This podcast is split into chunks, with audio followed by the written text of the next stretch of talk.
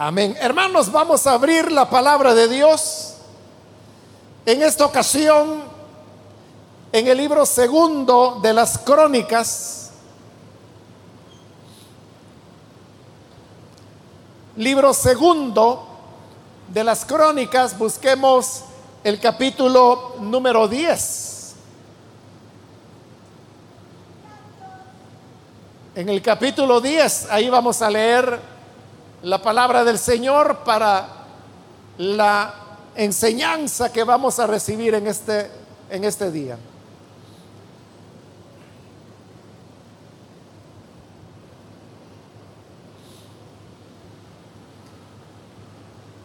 Bien, si lo tiene listo, dice la palabra de Dios, libro segundo de las crónicas, capítulo 10 los versículos 18 y 19. Envió luego el rey Roboán a Adoram, que tenía cargo de los tributos. Pero le apedrearon los hijos de Israel y murió. Entonces se apresuró el rey Roboán y subiendo en su carro huyó a Jerusalén. Así se apartó Israel de la casa de David hasta hoy.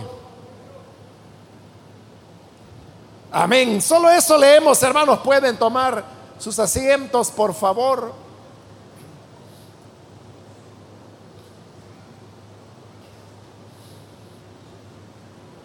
Este par de versículos que hemos leído en esta oportunidad nos hablan, hermanos, del rompimiento total que se dio dentro de Israel. Usted sabe que lo que originalmente había sido el reino de Israel, en época del rey Roboán, que es del quien se está hablando acá, se dividió. Una pequeña parte que quedó situada al sur que como era el territorio que correspondía a la tribu de Judá, recibió el nombre de el reino de Judá. Y la mayor parte del territorio que quedaba al norte recibió el nombre de Israel. Así es como el reino quedó dividido. Ahora, ¿por qué razón el reino se dividió? Realmente, hermanos, esta es una historia bastante eh, vieja, diríamos, que comenzó en la época cuando Saúl había reinado sobre Israel. Recuerde, Saúl fue el primer rey que tuvo Israel. Y Saúl pertenecía a la tribu de Benjamín. Esta tribu estaba ubicada al norte. Entonces, la parte norte del país se sentía muy identificada con el rey, con el rey Saúl, porque era, como diríamos, alguien más cercano a ellos, porque pertenecía a una tribu que estaba ubicada en la parte norte. En cambio, David, que andaba huyendo de Saúl, él escogió las montañas que se encontraban en la tribu de Judá, es decir, la parte sur. Y él anduvo escondiéndose por los desiertos, por las cuevas, por las montañas, escapando de la persecución que el rey Saúl le hacía. Y esto hizo que la gente del sur comenzara a identificarse cada vez más y más con David. Le fueron tomando cariño. Porque veían que David era un hombre justo, pero también porque ya hacía ratos que el rey Saúl había descuidado los deberes del reino. Y aunque David no era el rey y tampoco le correspondía a él, pero lo que hacía era que buscaba ayudar al pueblo en la medida que pudiera. Si había un enemigo que los atacaba, David llegaba con sus hombres y los defendía. Y esto hacía de que las personas fueran cada vez desarrollando mayor apego, mayor amor hacia David. Ahora, esto duró varios años y entonces fue produciendo que las partes del norte, las tribus del norte, tuvieran mayor identificación con Saúl, en tanto que en el sur se identificaban más con David. Ahí es como nació la diferencia. Por eso es que cuando Saúl y sus hijos caen en batalla, la gente sabe que ya no hay más descendencia de Saúl que pueda continuar con el trono. Y por otro lado, sucede que Samuel había dado una profecía en la cual decía que era David el hombre que Dios había escogido en lugar de Saúl. Sabiendo de esa profecía, las tribus del sur, es decir, Judá, proclamaron a David como rey antes de que lo hicieran los del norte. Por eso es que David comenzó a reinar en Hebrón, porque Hebrón quedaba en Judá, al sur. Mientras tanto, en el norte, lo que hizo Abner, que así se llamaba el general de los ejércitos de Saúl, es que toma a un nieto de, de Saúl que se llamaba Isboset y lo coloca como rey. Entonces ahí tenemos de que hay dos reyes en ese momento. En el sur está reinando David sobre Hebrón. Y en el norte está reinando Isboset, el nieto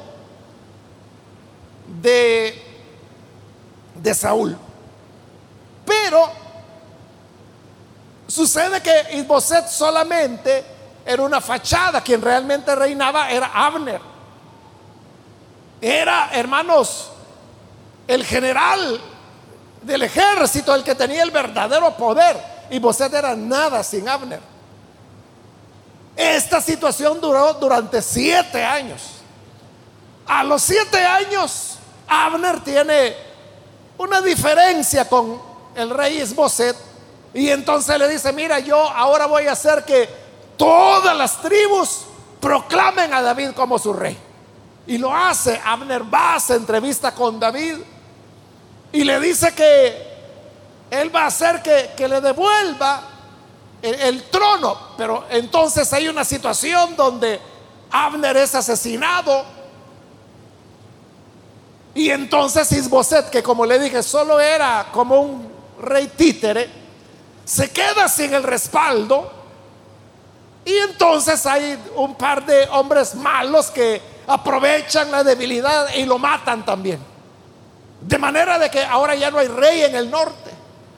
Y ahí es cuando todos comienzan a pensar, bueno, mataron a Saúl, mataron a sus hijos, ahora matan a su descendiente, mataron también al general, ya no tenemos a nadie, entonces ¿qué vamos a hacer? Entonces dijeron, bueno, ¿por qué no hacemos lo que Dios dijo que iba a hacer? Y es que David iba a ser rey en lugar de Saúl. Entonces empezaron algunas pláticas, acuerdos diplomáticos entre el norte y el sur. Y entonces David, que tenía mucha habilidad política, logra llegar a un buen acuerdo y es así como el reino se unifica de nuevo. Ahora, esta unificación va a durar casi 80 años, es decir, bastante tiempo. Porque, como le dije, David fue un rey muy sabio, muy hábil, muy astuto. Hubo momentos en los cuales esa, ¿qué le diría? Esa diferencia, esa herida vieja que estaba ahí, revivía, pero como David era muy, muy hábil políticamente, muy diplomático, él lograba salir adelante y el reino seguía unido. Luego David muere y su hijo Salomón lo sucede en el trono. Cuando Salomón llega a reinar, los acuerdos que su padre David había logrado con el norte y el sur, era tan bueno esos acuerdos que siguieron, o sea, durante los 40 años que Salomón reinó, él nunca tuvo problemas de división. Y también pues porque la época de Salomón fue una época de paz, no hubo guerra, fue una época de oro de Israel porque eso dice la Biblia literalmente que, que la plata no tenía valor durante el reinado de Salomón porque había tanto oro que la plata no se estimaba como, como valiosa. La plata la utilizaban, hermanos, para hacer cacerolas, depósitos para cargar agua. Porque la plata no se la consideraba como que tuviera mucho valor porque el oro era tan abundante que la gente utilizaba la plata para cualquier uso. Pero luego Salomón también envejece y muere. Cuando Salomón muere, después de que el reino ha estado unido por casi 80 años, como le dije, sube el hijo de Salomón, que se llama Roboán, que es de quien habla el pasaje. Este Roboán era joven y él se convierte en el nuevo rey de Israel.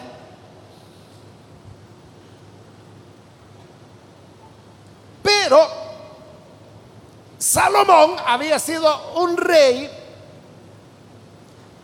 que poco a poco había ido organizando cada vez más y más al reino.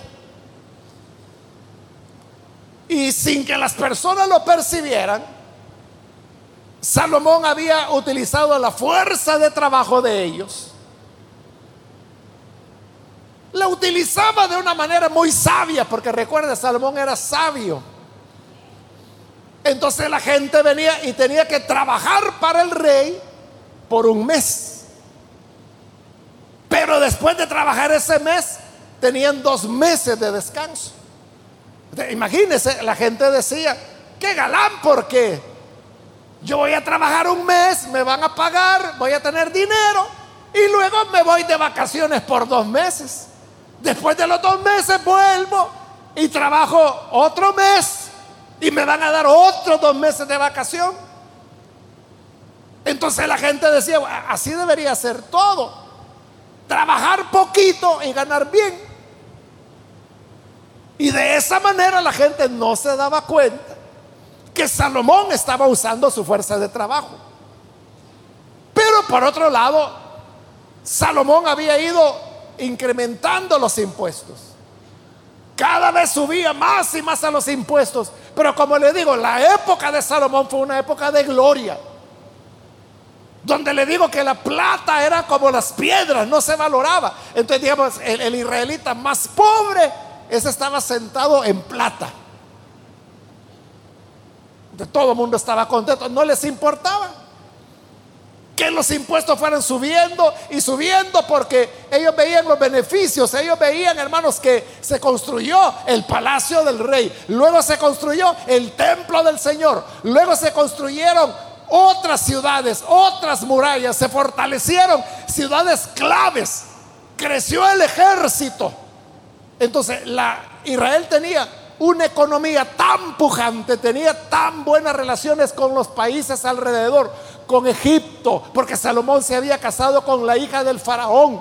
Entonces tenían un tratado comercial, lo cual enriquecía al reino. a la gente no le importaba pagar más impuestos, porque estaban mejor que nunca. Pero lo que ocurre es que ahora murió Salomón. Ese rey murió y ahora es su hijo el que está reinando. Cuando su hijo reina, la gente se pone a pensar, bueno, Hoy que el rey murió, me doy cuenta de que es cierto que yo solo trabajaba un mes y tenía dos de vacaciones. Pero no me di cuenta que ese mes lo trabajaba para el rey, para enriquecerlo a él. Entonces yo, bueno, pero era Salomón. Era el hombre más sabio del mundo. Era el hijo de David. No me duele haberlo hecho. Y otro dijo, pero mira, ¿te has dado cuenta que aquí en Israel nosotros pagamos más impuestos de lo que se paga en Moab, de lo que se paga en Edom, de lo que se paga en Filistea, de lo que se paga en Egipto? Nosotros somos los que pagamos más impuestos. ¿De veras? Sí. Pues no, no lo sabía. Sí. Fíjate, en Egipto es el 10% el que se paga. En Filistea apenas es el 8%. En Edom, que estaba un poco más cerca y era en cierta manera pariente de los israelitas, ahí ya, ya se paga el 15%, pero nosotros estamos pagando el 20%. Ah, de veras, ¿verdad? Bueno, pero no nos quejamos porque Salomón era el hombre más sabio que la humanidad ha conocido. Pero ahora mira, es su hijo el que va a reinar. ¿Y quién es el hijo? Pues dicen que se llama Roboán. ¿Y este quién es? Pues a saber, el hijo de Salomón. Ah, no, si es él, no. Entonces, yo lo que voy a pedir es que por lo menos nos bajen los impuestos al nivel de que pagan los otros reinos. Entonces, el pueblo se organizó, los del norte, y recién había subido al trono Roboán cuando llega una comitiva. Y le dicen, mira Roboán, qué bueno que tú eres el nuevo rey. El Señor te ha puesto como el rey. Pero queremos pedirte un favor. Queremos decirte que tu padre nos puso mucho trabajo forzado. Tu padre nos puso impuestos pesados. Entonces nosotros sentimos ya una carga. Entonces lo que queremos pedirte, ya que tú vas a comenzar el reino, queremos pedirte que por favor nos rebajes los impuestos. Roboán, como era joven, él no sabía que era lo correcto que hacer. Entonces él dijo, miren, vuelvan dentro de tres días y cuando regresen yo les voy a dar la respuesta. De acuerdo, le dije, esperamos. Y se fue el pueblo. Entonces viene Roboán y consulta con los hombres mayores, ya ancianos, que habían sido consejeros de su padre Salomón. Imagínense, piensen en eso. La Biblia dice que Salomón fue el hombre más sabio que hubo sobre la tierra. ¿Cómo no serían los consejeros de Salomón los que le daban consejos al más sabio de todos? Estos ancianos tenían una un discernimiento y una capacidad tremenda. Entonces viene Robón y les pregunta a ellos, miren, el pueblo vino y me pidió que le rebaje los impuestos. ¿Y ustedes qué dicen? Y aquellos ancianos de inmediato le respondieron, mira Roboán, concédeles lo que ellos te piden. Disminúyeles el trabajo forzado, disminúyeles los impuestos que pagan y este pueblo te va a amar para toda la vida. Ah, bueno, dijo, excelente. Gracias por el consejo. Pero luego Roboán se había llevado a los jóvenes con los cuales él se había criado. Estos jóvenes, como eran hijos de príncipes y eran de la nobleza, habían vivido en la burbuja del palacio. Ellos no sabían nada de cómo era la vida allá afuera, la vida del campesino, la vida del que era ganadero, del que era pastor de ovejas, del que sembraba la tierra, del que vivía de la pesca o del que era artesano. Él no sabía nada de eso, ni los jóvenes que estaban con él. Entonces les consulta y le dice, oigan muchachos, el pueblo vino y me ha pedido que rebaje los impuestos. ¿Y ustedes qué me dicen? Y sus amigos le dijeron, no hombre, ¿cómo vas a creer? Lo que quieren es que ya te vayas ablandando Y si te ablandan, nadie te va a respetar después. No, tú pon en claro desde el principio quién es el que manda aquí, quién es el que tiene el poder. Así que tú diles que si Salomón los azotó con látigos, que tú los vas a azotar con escorpiones.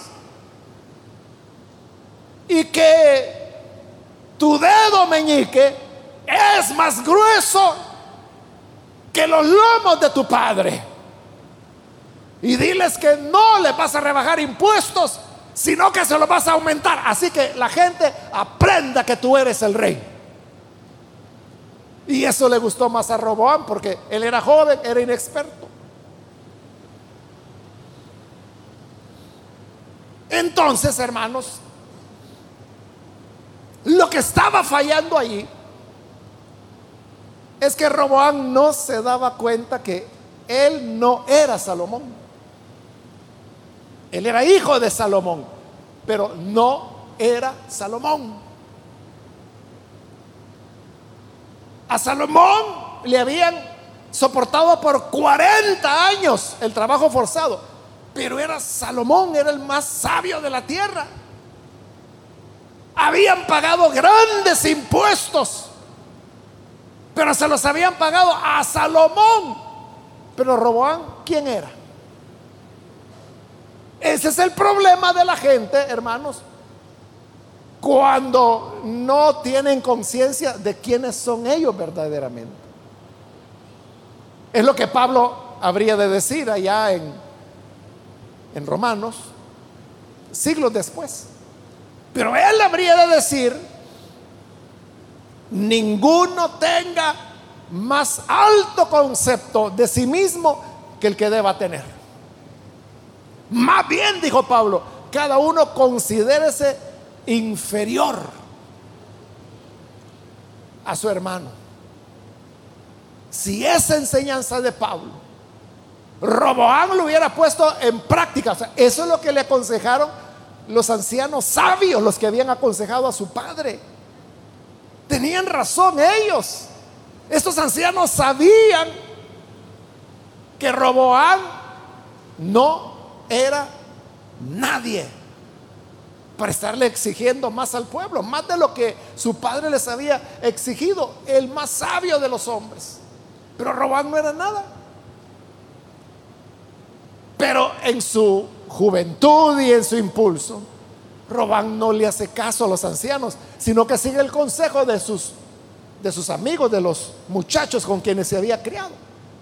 A los tres días llega el pueblo de regreso y dice, aquí venimos por la respuesta. Sí, sí, le dijo Robán ya se las tengo.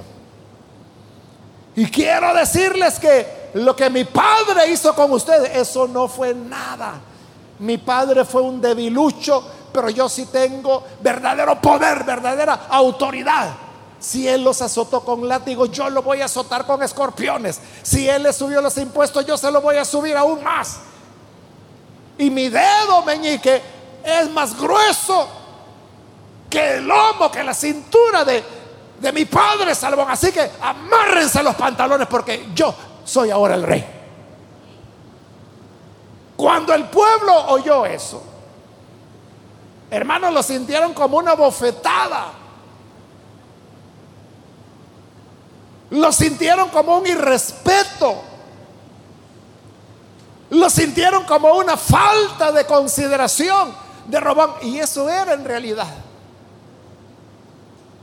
Entonces cuando se dan cuenta de esto, se molestan todos. Y se levanta un líder por ahí que se llamaba Jeroboam.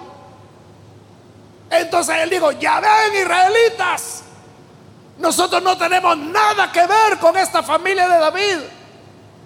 Estaba tocando lo que habían sido esas heridas que tenían ya, como le dije, 80 años, pero que David y Salomón las habían sabido manejar. Este no, este era torpe. Entonces dijo Jeroboam, aquí se acabó el asunto, no queremos nada con ellos. Así que Israel, cada quien a sus tiendas, vámonos a nuestras casas. Y hay que ver a la familia de David cómo hace. Y se fueron. Y Roboán esto no lo tomó en serio. Él dijo, ya, ya les va a pasar. Ya van a regresar. No, y el pueblo no estaba pensando en regresar. El pueblo estaba muy herido. El pueblo estaba muy lastimado por lo que Robán les había dicho. Pero Robán pensaba, no, ya están enojados, pero ya mañana ya, ya van a estar tranquilos. A los pocos días llegó la fecha de cobrar los impuestos. Y como él había dicho que se los iba a subir, entonces envía a Adorán, que era el nombre que tenía el funcionario a cargo de los tributos, es decir, el que cobraba los impuestos. Le dijo, bueno, le digo, ya es fecha, ve a recoger los impuestos. Y este pobre hombre, llamado Adorán, va, hermanos, a, cobrar los impuestos a las tribus del norte. Hermano, cuando lo ven llegar y dice, bueno, ¿y usted qué quiere? Pues que vengo a cobrar los impuestos. ¿Cuáles impuestos? Lo que el rey manda. Nosotros ya dijimos que no queremos nada con él, que nos hemos separado. No, pero él manda a cobrar los impuestos. Ah, impuestos que eres. Ahorita te lo damos. Y todos comenzaron a agarrar piedras y comenzaron a arrojárselo hasta que lo mataron a pedradas. Estaban matando a un funcionario real. Entonces le llega la noticia a Roboán y dice, mira, a Adorán lo mataron, lo pedrearon, la gente está furiosa. Entonces Roboán se da cuenta que esto no les iba a pasar, que esto era algo grave, que era que estaban dispuestos a matar. Y dijeron, ¿y qué tal si me matan a mí? En ese momento el rey Roboán se sube a su carro y huye y se va a esconder a Jerusalén porque sabe que así como han matado a su cobrador de impuestos, lo pueden matar a él. Y ahí es donde, con esa muerte del oficial de los tributos, Adorán, digamos, es ya el último eslabón del rompimiento entre el norte y el sur. ¿Por qué los del norte se separaron? Porque fueron maltratados. Hermanos, porque Roboán fue necio insensato.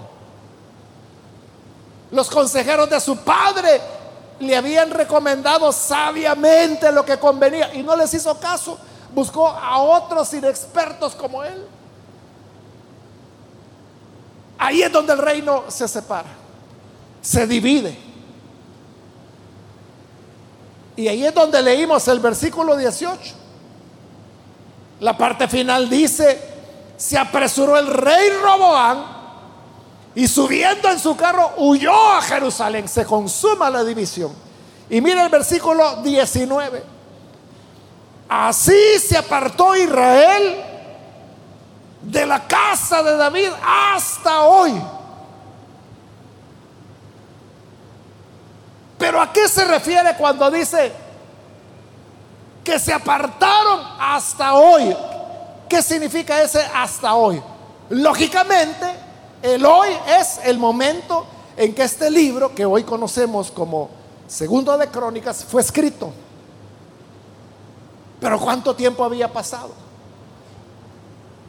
Por la historia, hermanos, se sabe que Roboán comenzó a reinar en el año 930 antes de Cristo. Y como esto aconteció, fue lo primero que sucedió cuando él tomó el reino.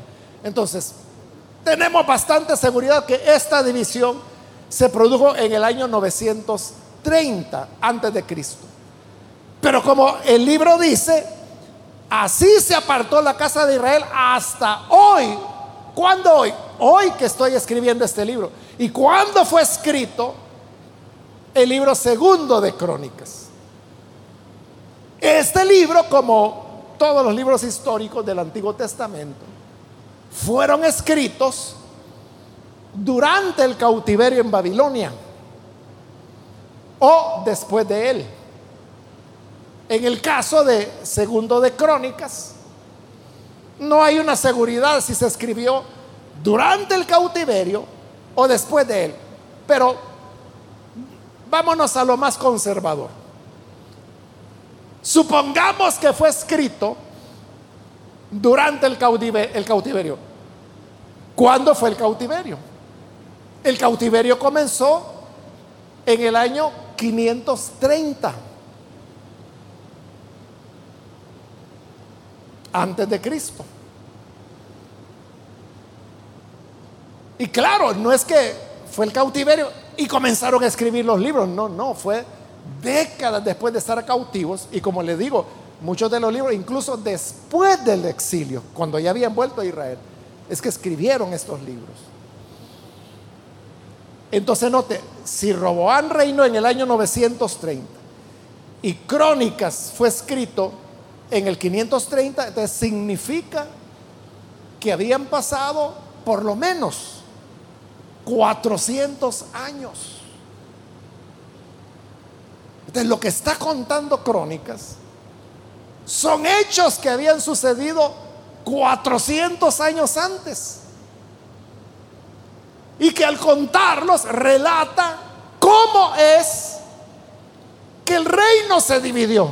Y dice, así se apartó Israel, que eran las tribus del norte, de la casa de David, que era el sur, hasta hoy. Es decir, desde entonces hasta hoy. ¿Y cuánto había entre entonces y hoy? 400 años. Habían pasado 400 años, hermano. Y las tribus del norte seguían heridas. no había sido posible reconciliar las cosas, porque las diferencias, hermanos, la herida, la ofensa que Roboán les hizo, les dolió tanto que los padres les contaron a sus hijos, esto y esto pasó. Y estos padres murieron. Pero estos hijos les contaban a los nietos, esto hizo Roboán y esos nietos a los bisnietos. Y así sucesivamente, hermanos, de generación en generación. Y pasaron 50 años, 60 años, 70 años, 100 años, 120 años, 150 años, 180 años, 200 años, 220 años, 250 años, 275 años, 300 años. 400 años y de generación en generación se iban contando y contando y contando y contando y contando. Y hasta hoy, quien haya sido el autor de crónicas que no se sabe quién fue, pero quien haya sido, dice, hasta hoy, continúan separados. ¿Usted cree, hermano, que si Roboán hubiera sabido que la torpeza que cometió iba a durar 400 años? Bueno, a los 400 años escribió crónicas, pero si usted conoce la historia bíblica, nunca se reconciliaron los reinos. Nunca se reconciliaron.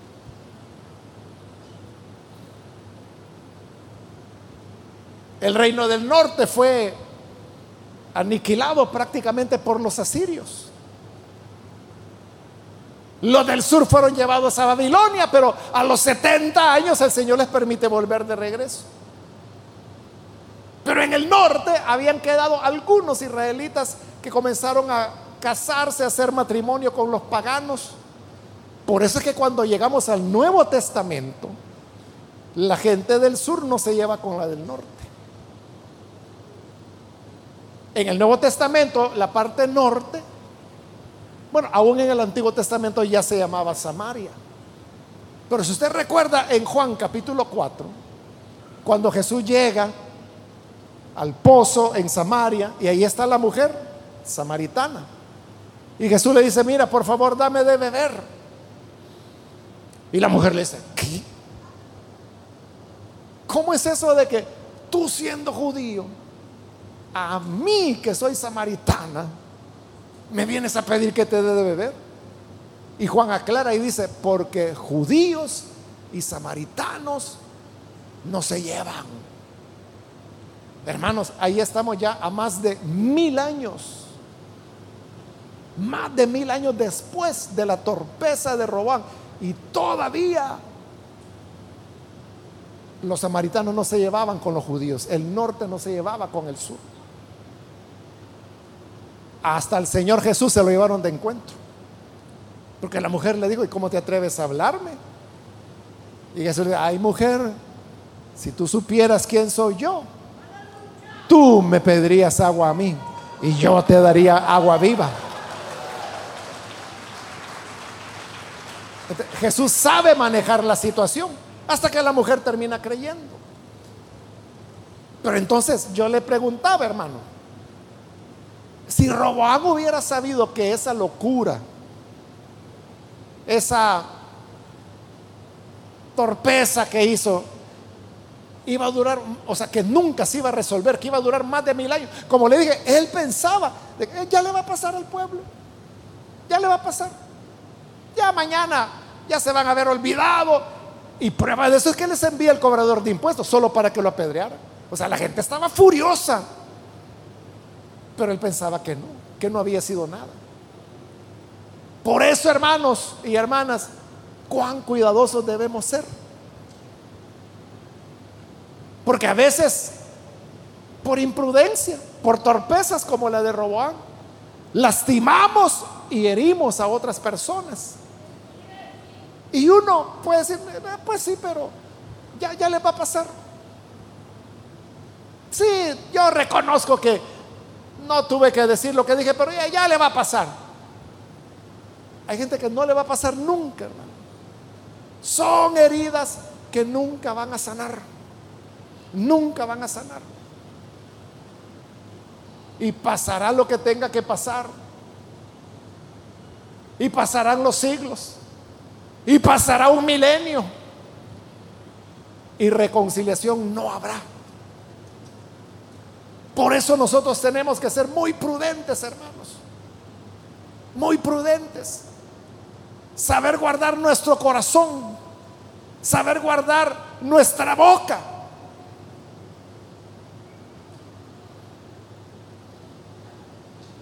A veces la gente es maltratada por una torpeza de alguien.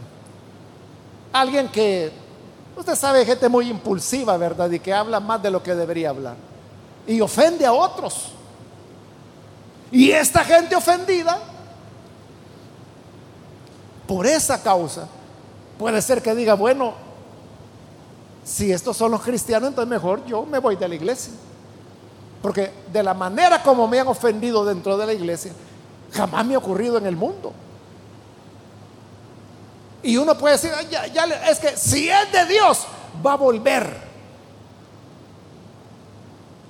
Pero más bien no deberíamos haber pensado que si esa persona es de Dios, no deberíamos haberla ofendido. No deberíamos más bien haberla respetado. Y muchas veces, hermano, esas personas jamás vuelven a la iglesia. Jamás vuelven al Evangelio. Y por eso Pablo dice, no hagas que por tu comida, por tu empecinamiento, por tu falta de sabiduría, hagas que un hermano en Cristo tropiece. No lo hagas.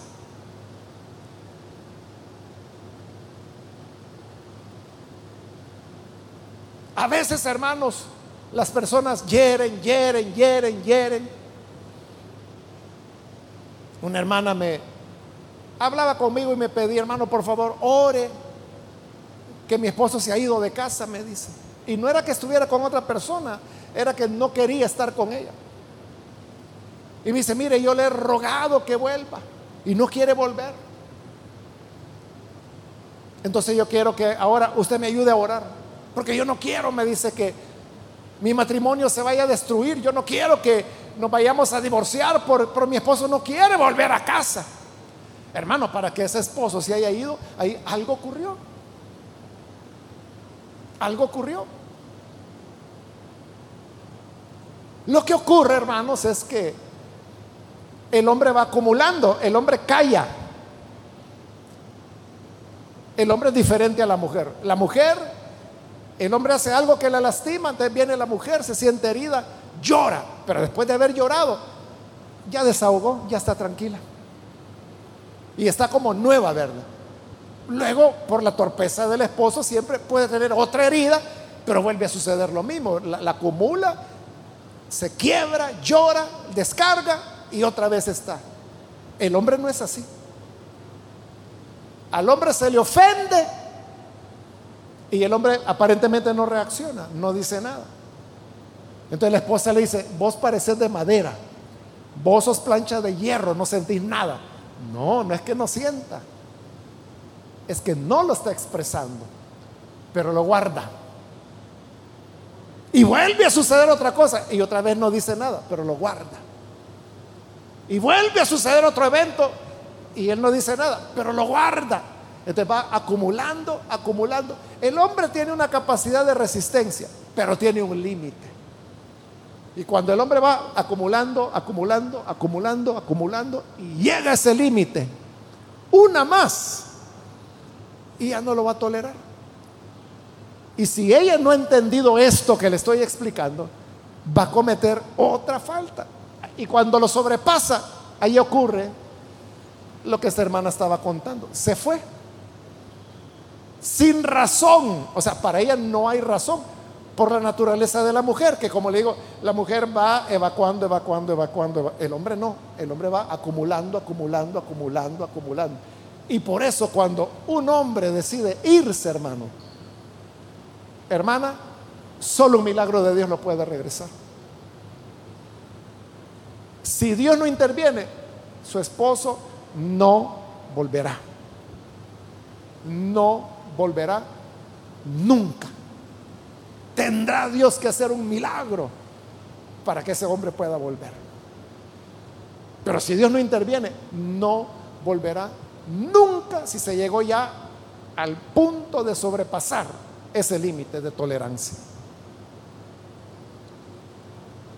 Y la mujer puede decir, pero, pero, si fue una cosita así, o sea, de la que te acuerdas fue una cosita así, pero esa fue la gota que hizo rebasar el vaso que se llenó con esta, esta, esta, esta, esta, esta, esta, esta, esta, esta y esta situación.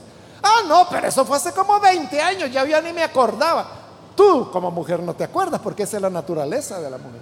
La del hombre es acumular, acumular, acumular, acumular. Para él está muy vivo.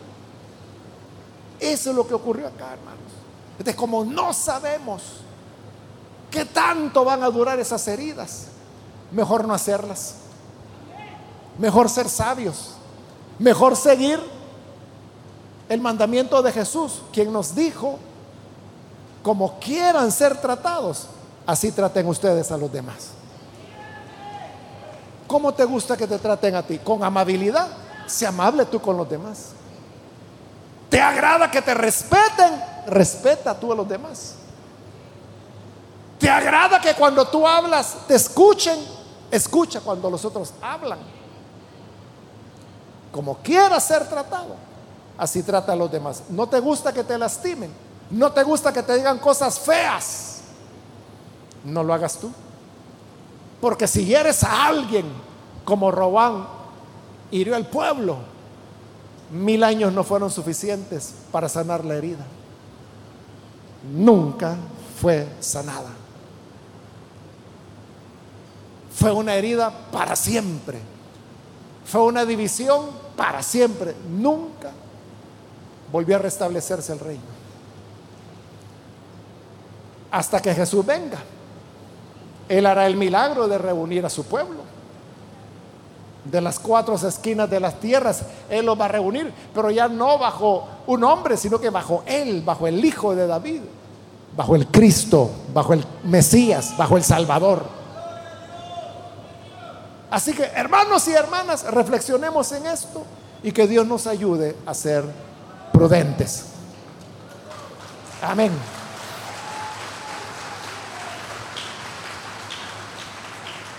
Vamos a orar, vamos a cerrar nuestros ojos.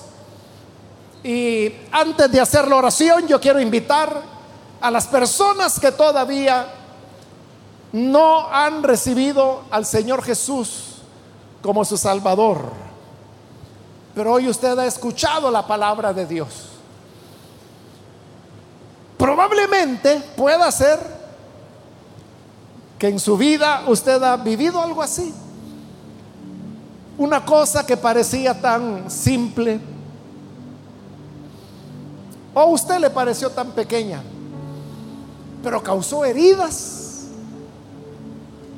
que los años y las décadas pasan y las personas continúan todavía con su corazón roto. Pero la gracia de Jesús puede cambiarle. Y como le digo, Dios es un Dios de milagros. Y lo que el hombre no puede hacer, Jesús lo puede hacer. Y eso puede hacer que esa división, esa enemistad, ese desacuerdo familiar que hay, el Señor puede sanarlo. Pero para eso usted debe venir a Él. Quiero invitar entonces si hay algún amigo o amiga que necesita venir al Hijo de Dios por primera vez. Yo le invito a que ahí donde está, por favor, póngase en pie. Si usted desea recibir al Hijo de Dios.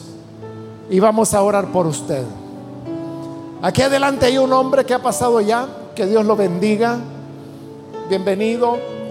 También quiero invitar, insistir, si hay alguien más que necesita venir a Jesús por primera vez, póngase en pie. Tal vez usted no está enfrentando un problema así.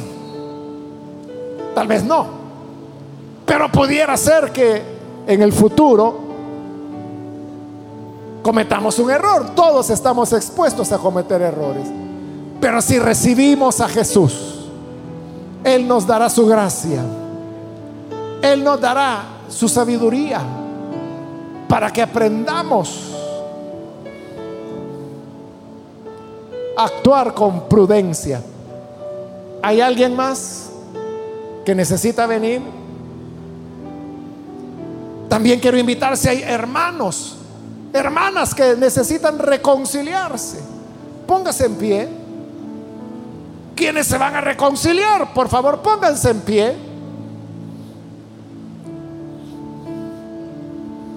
Vamos a orar.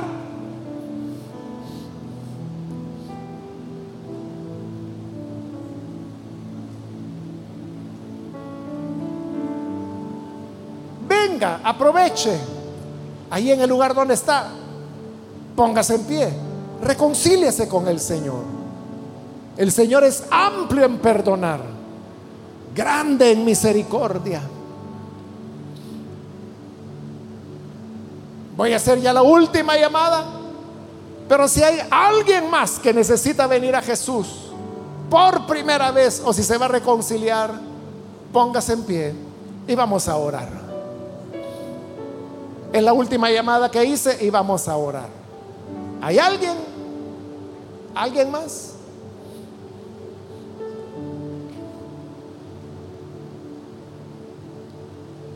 Para usted que nos ve a través de las redes, quiero invitarle a que se una con esta persona que hoy está recibiendo a Jesús. Ahí en el lugar donde está, ore con nosotros. Señor, gracias por tu palabra, porque ella nos advierte, nos instruye nos anima. Queremos, Padre, pedirte por esta persona que está aquí y también aquellas que a través de las redes, a través de la radio, donde quiera que se encuentran y están uniéndose a esta oración, perdónales, cámbiales, haz de ellos, de ellas nuevas criaturas.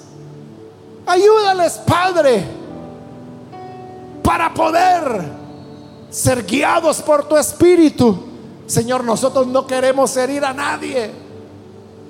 No queremos provocar heridas que no sanan, sino que queremos ser un reflejo de tu amor, un reflejo de tu bondad.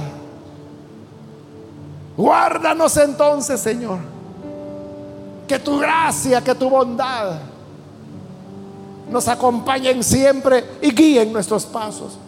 Guarda nuestra palabra Guarda nuestra lengua, Señor.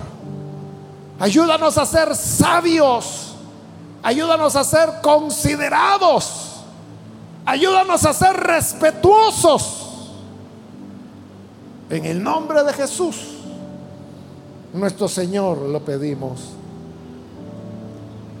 Amén y amén.